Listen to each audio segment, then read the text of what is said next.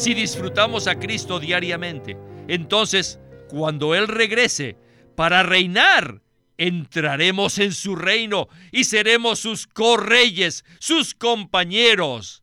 Esta es la meta de Dios. Bienvenidos al estudio Vida de la Biblia con Winnesley. Esperamos que este estudio vida los introduzca en un disfrute más profundo de las escrituras y de nuestro querido y precioso Señor Jesús. Visítenos en nuestra página de internet radiolsm.com y allí podrán escuchar gratuitamente todos los programas radiales del estudio vida.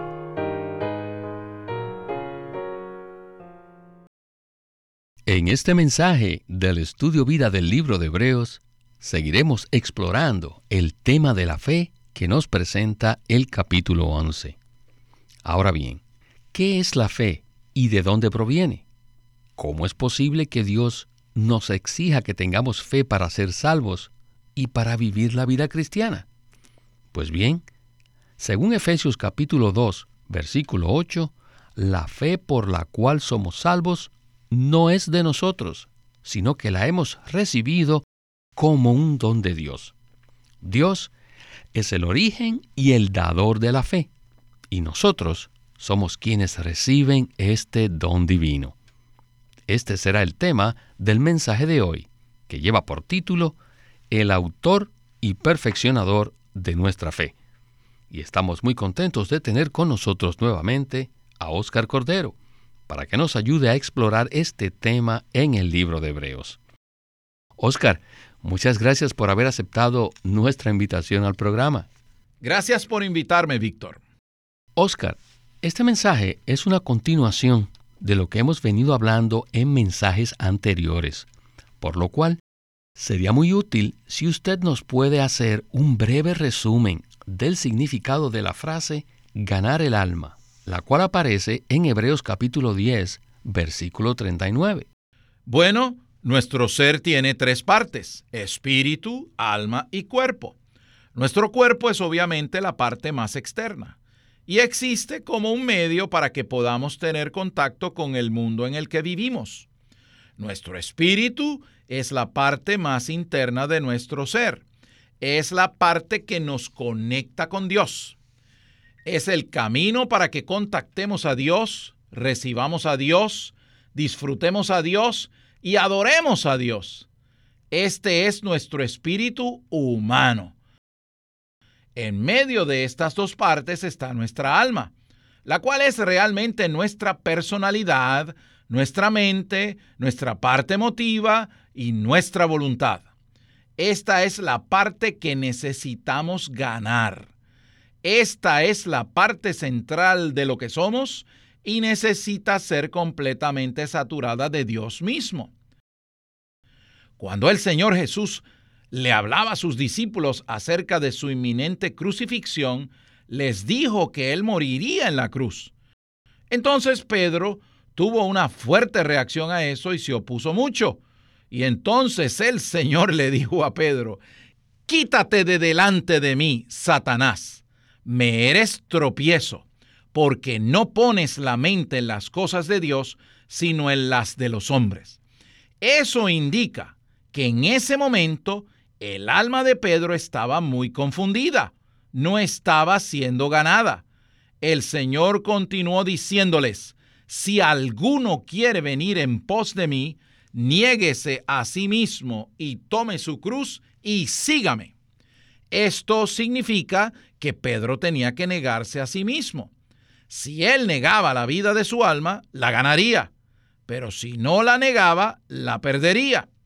Esto es un asunto similar a ganar la vida del alma. ¿Cómo ganamos la vida del alma?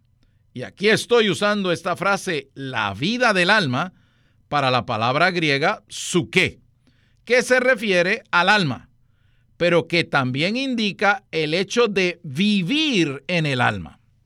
Aquí ganar el alma consiste en negar nuestros deseos, intenciones y metas actuales y concentrarnos en Cristo mismo como el centro de nuestro ser para que verdaderamente querramos lo que Él quiere y deseemos lo que Él desea. Ponemos a un lado todo lo demás a fin de poder ganar a Cristo. Y esta ganancia de Cristo equivale en realidad a ganar nuestra alma. Amén. Gracias, Oscar. Bien, con esta introducción estamos listos para iniciar el primer segmento de este mensaje. Escuchemos a Witness Lee y el estudio Vida de Hebreos. En cuanto al significado del galardón, este no consiste en que hablemos buenas palabras y que hayamos glorificado a Dios para que cuando el Señor regrese recibamos una recompensa. Bueno, en cierto sentido, esto está bien, pero todavía está bajo la influencia de nuestros conceptos naturales y de nuestro entendimiento acerca de lo que es el galardón. En un mensaje anterior dijimos que ganar la vida del alma equivale a la perfección y que la perfección equivale a la glorificación y que ser glorificados, ser perfeccionados y ganar nuestra alma en la era venidera están relacionados con una sola cosa, y esta es el galardón. Ahora bien, ¿qué es el galardón? El galardón es la meta de la salvación de Dios. La salvación de Dios tiene una meta y esta meta no consiste en ir al cielo. Olvídense de eso. Su meta es hacerlos a ustedes y a mí iguales al Hijo primogénito.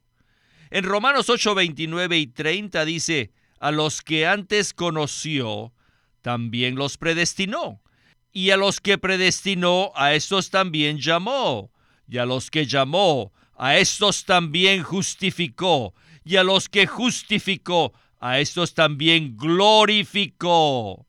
Los glorificó para hacer que ellos fuesen conformados a la imagen del Hijo primogénito. ¿Para qué hace Dios todo esto? para que el Hijo primogénito pueda tener muchos hermanos. Esta es la meta de la salvación de Dios. La obra de Dios hoy en día consiste en introducir a sus muchos hijos en su gloria. ¿Por qué Dios nos ha salvado? Para introducirnos en la gloria y no para llevarnos al cielo o hacer cualquier otra cosa es para que seamos transformados, para que seamos conformados a la imagen del Hijo primogénito de Dios. Y así Él pueda obtener una expresión corporativa en el universo por toda la eternidad. Esta es la meta de Dios en su salvación completa. Pero Dios vio de antemano que muchos de los elegidos no cooperarían con él y que no le darían la oportunidad de obtener la meta de su salvación. Por tanto, en su sabiduría, Dios tomó la decisión de hacer que la meta de su salvación sea un galardón. Esto es muy importante, que Dios tomó la decisión de hacer que la meta de su salvación sea un galardón, un premio para los que son salvos. Sin la debilidad, sin la carencia y las fallas de los que habían sido salvos, Dios no hubiese tenido la necesidad de hacer que el galardón sea la meta de su salvación. Él deseaba que todos los que sean salvos deben obtener esta meta. Permítame repetirles de nuevo que la meta de Dios en su salvación consiste en hacernos iguales a su Hijo primogénito. Si cooperamos con Dios en el logro de esta meta, les digo, Él hará algo en nosotros día tras día y podremos disfrutar a Cristo a lo sumo. Si cooperamos hoy día con Dios, Dios inmediatamente forjará a Cristo dentro de nosotros día tras día y hora tras hora disfrutaremos Cristo al máximo. Este es el disfrute más elevado. Si disfrutamos a Cristo diariamente, entonces cuando Él regrese para reinar, entraremos en su reino y seremos sus correyes, sus compañeros. Esta es la meta de Dios. Gloria al Señor por la meta de nuestra salvación. Si alguien nos preguntara cuál es la meta de la salvación de Dios, tal vez muchos de nosotros respondería que la meta es ir al cielo. Sin embargo, el libro de Hebreos nos presenta la meta de la salvación como un galardón. Entonces, Oscar, ¿podría usted desarrollarnos un poco más este punto? El galardón aquí es algo que la mayor parte de la religión cristiana pasa por alto y falla en comprender. La meta de Dios no es que de alguna manera salgamos de la perdición y entremos en una gloriosa existencia celestial. La meta de Dios es que haya un cambio íntimo y metabólico en nuestro ser para que lleguemos a ser iguales a Jesús, el Hijo de Dios, en su humanidad y también reflejemos su divinidad. La intención de Dios no es simplemente llevar a un grupo de personas a algún tipo de existencia celestial. La intención de Dios consiste en unirnos a su Hijo hasta el punto en que nosotros y el Hijo compartamos la misma vida, el mismo deseo, el mismo sentimiento y lo mismo en todo aspecto. Somos uno con Cristo. En esto consiste verdaderamente ganar el alma. Y esta es la meta de Dios en su salvación. Por eso necesitamos entrar en un disfrute pleno de Cristo. Hay muchas cosas que ocuparán a los creyentes, cosas que son buenas y cosas que son malignas. Y es muy fácil para nosotros distraernos con ellas. Así que Dios introdujo este asunto del galardón. El galardón indica que compartiremos la misma gloria que el Hijo de Dios comparte. En el segmento anterior nos centramos por un momento en Romanos 8, 29 y 30, que nos revela el proceso por el cual seremos transformados y conformados a la misma imagen del Hijo de Dios. Alabado sea el Señor por esto. Esta es la meta de la salvación de Dios. Y esta meta será un galardón para nosotros. En contraste con esto, vemos que el fracaso de alcanzar esta meta será un periodo de tiempo en el que tendremos que pagar el precio para ganar la gloria de Dios. La gloria de Dios es en realidad Dios mismo, expresado en nosotros como la meta de su salvación. En otras palabras, Oscar, nuestra salvación inicial solo nos califica para participar en la carrera, pero no es la meta de esta carrera. La meta de esta carrera es disfrutar al Cristo maravilloso como nuestro galardón en la era venidera del reino milenario. Bueno, regresemos de nuevo a Winnesley. Adelante. Uh, Ahora hemos llegado al tema del autor y perfeccionador de la fe. Hebreos 12.2 dice, puestos los ojos en Jesús, el autor y perfeccionador de nuestra fe.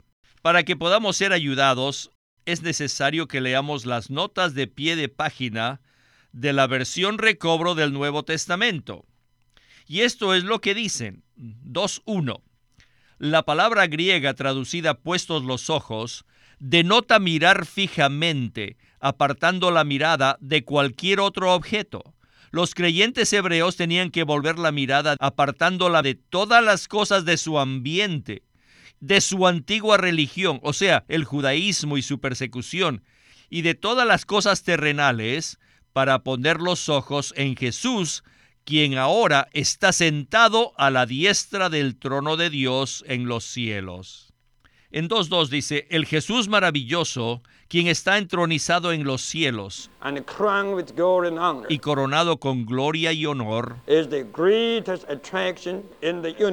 es la mayor atracción que existe en el universo.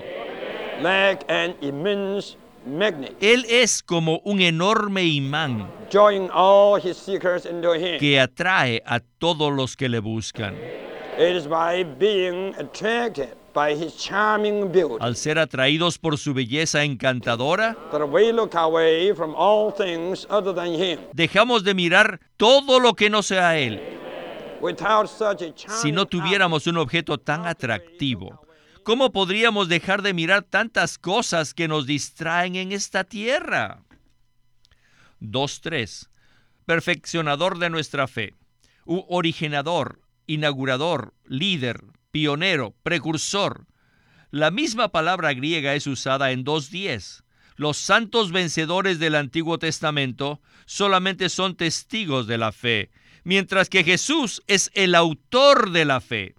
Él es el originador, el inaugurador, el origen y la causa de la fe. En nuestro hombre natural no tenemos la capacidad de creer. No tenemos fe por nosotros mismos. La fe por medio de la cual somos salvos es la fe preciosa que hemos recibido del Señor.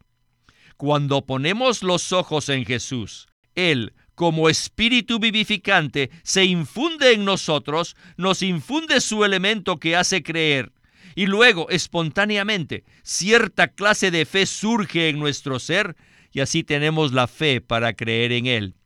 Esta fe no proviene de nosotros, sino de aquel que se imparte en nosotros como el elemento que cree, a fin de que Él crea por nosotros. Por consiguiente, Él mismo es nuestra fe. Vivimos por Él como nuestra fe, es decir, vivimos por su fe, como dice Gálatas 2.20, y no por nuestra fe. Jesús, como el autor y el origen de la fe, también es el líder, el pionero y el precursor de la fe. Él abrió el camino de la fe y como precursor fue el primero que anduvo por él. Por lo tanto, puede llevarnos en sus pisadas por el camino de la fe.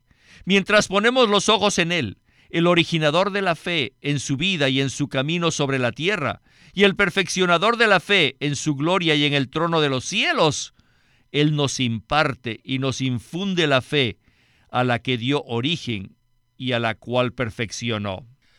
2.4. O consumador, completador. Jesús también es el consumador, el completador de la fe.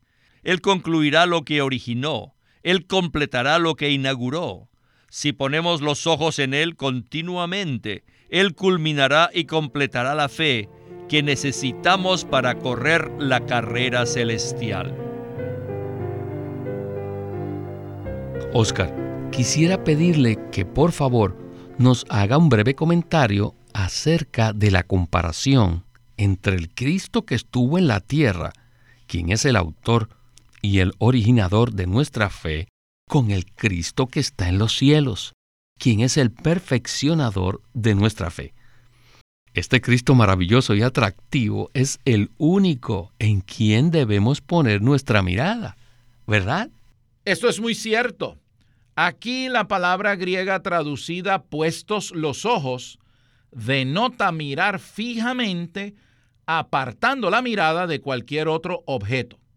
Significa que hay algo en nuestra escena que es tan asombroso, tan intensamente atractivo, que no miramos a nada más. Solo lo miramos a Él. Este es Jesús. Él es la mayor atracción del universo pero no es solo por sus logros externos, sino por su gloria interna, por lo que Él es en su persona.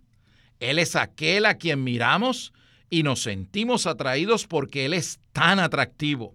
Su persona está llena de gloria, llena de Dios. Por eso cuando Juan escribió su evangelio dijo que contemplamos su gloria, gloria como del unigénito del Padre. Y en su primera epístola escribió que él lo había oído, lo había visto con sus ojos, lo había contemplado y lo había palpado con sus manos. El Señor Jesús en su persona era intensamente atractivo. Así que en la tierra Él produjo la fe. Debido a que su persona era tan atractiva, la fe fue puesta en Él. Luego, cuando pasó por la muerte y la resurrección, Jesús vino a sus discípulos y sopló en ellos el aliento de vida.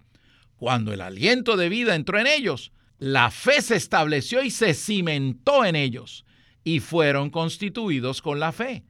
Esa fe era Dios mismo transmitiendo a los discípulos todo lo que Él es para que ellos creyeran en forma espontánea. Pero esta fe no era solamente una atracción interior por Jesús, sino también lo que Él es en sus logros. Jesús es aquel que ahora está sentado con Dios en el trono. Él es el administrador de este universo. Él está coronado de gloria y de honra. Y ahora Él está llevando a cabo plenamente esta salvación en nosotros, perfeccionando esta salvación en nosotros, de gloria en gloria. Jesús está operando en nosotros y cuidando de nosotros. Ciertamente, Él completará lo que ha empezado. Él es el autor de nuestra fe y Él también es el consumador de nuestra fe. Muchas gracias por su comentario, Oscar. Y regresemos ahora a Witness para escuchar la conclusión de este mensaje tan animante. Este libro, a partir de 1.3, nos dirige continuamente al Cristo sentado en el cielo. Pablo en todas sus otras epístolas nos presenta principalmente al Cristo que mora en nuestro espíritu, como el espíritu vivificante, para ser nuestra vida y nuestro todo. Sin embargo, en este libro, Pablo nos dirige particularmente al Cristo que se ha sentado en los cielos y que tiene tantos aspectos que nos puede cuidar en todo. En las demás epístolas de Pablo, el Cristo que mora en nosotros está en contraste con la carne, el yo y el hombre natural. En este libro, el Cristo celestial está en contraste con la religión terrenal y con todas las cosas terrenales. Para experimentar al Cristo que mora en nosotros, necesitamos volvernos a nuestro espíritu y tocarle. Para disfrutar al Cristo celestial, necesitamos apartar nuestra mirada de todo lo que sea terrenal y contemplarlo solo a Él, quien está sentado a la diestra del trono de Dios. Por medio de su muerte y su resurrección, Él logró todo lo que era necesario para Dios y el hombre.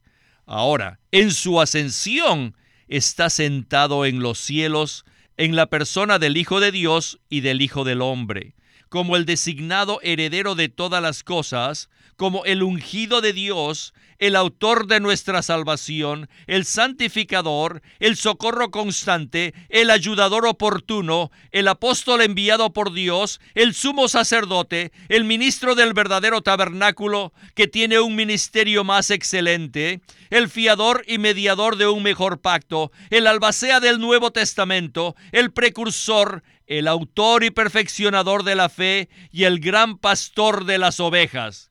Él es tantas cosas, y si ponemos los ojos en Él, en aquel que es todo inclusivo y maravilloso, Él nos ministrará los cielos, la vida y la fortaleza, impartiéndonos e infundiéndonos todo lo que Él es, para que podamos correr la carrera celestial y vivir la vida celestial en la tierra.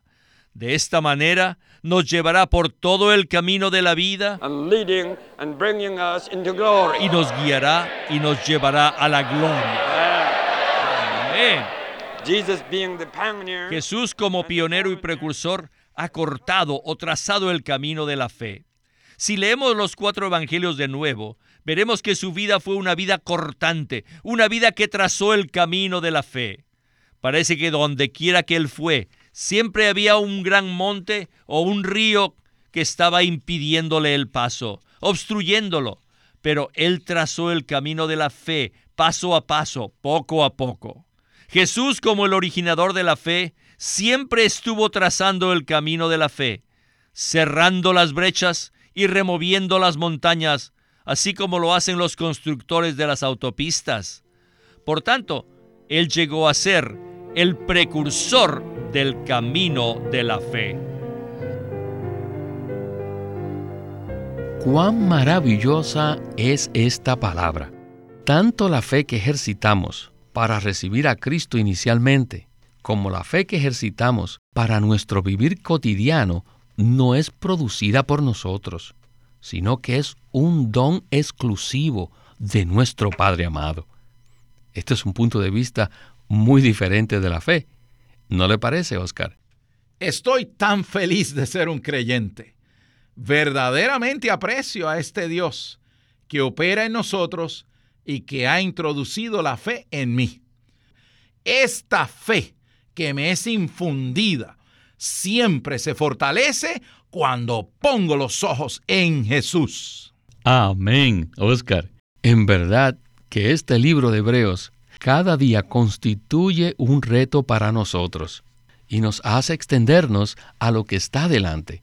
Pero al mismo tiempo, este libro nos anima y como vimos en este mensaje, también nos ofrece un gran incentivo. Y nosotros, en este programa, oramos para que todos los hijos de Dios que escuchan este mensaje sean animados a correr la carrera a fin de llegar a la meta y obtener el galardón. Este estudio vida ha sido en verdad sobresaliente y muy disfrutable. Oscar, muchas gracias por su compañía y sus comentarios. Esperamos que pueda regresar muy pronto. Ha sido un privilegio participar en este mensaje en especial.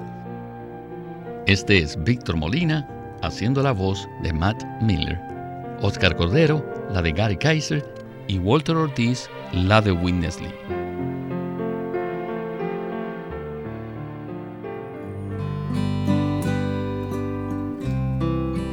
Living Stream Ministry presenta el libro titulado El misterio de Dios y el misterio de Cristo. En Efesios 1, del 9 al 10, habla que Dios quiere darnos a conocer el misterio de su voluntad. En el capítulo 3 dice, y de alumbrar para que todos vean cuál es la economía del misterio escondido desde los siglos en Dios. Hay muchos misterios en la Biblia estas frases y palabras en la Biblia nos dan la clave para entender la revelación que esconden las escrituras. Por eso les recomendamos este libro, El misterio de Dios y el misterio de Cristo, por Witness Lee. Queremos animarlos a que visiten nuestra página de internet, libroslsm.com. Allí encontrarán los libros del ministerio de Watchman Nee y Witness Lee una vez más, libroslsm.com o llámenos a nuestro teléfono gratuito 1-800-810-1149. 1-800-810-1149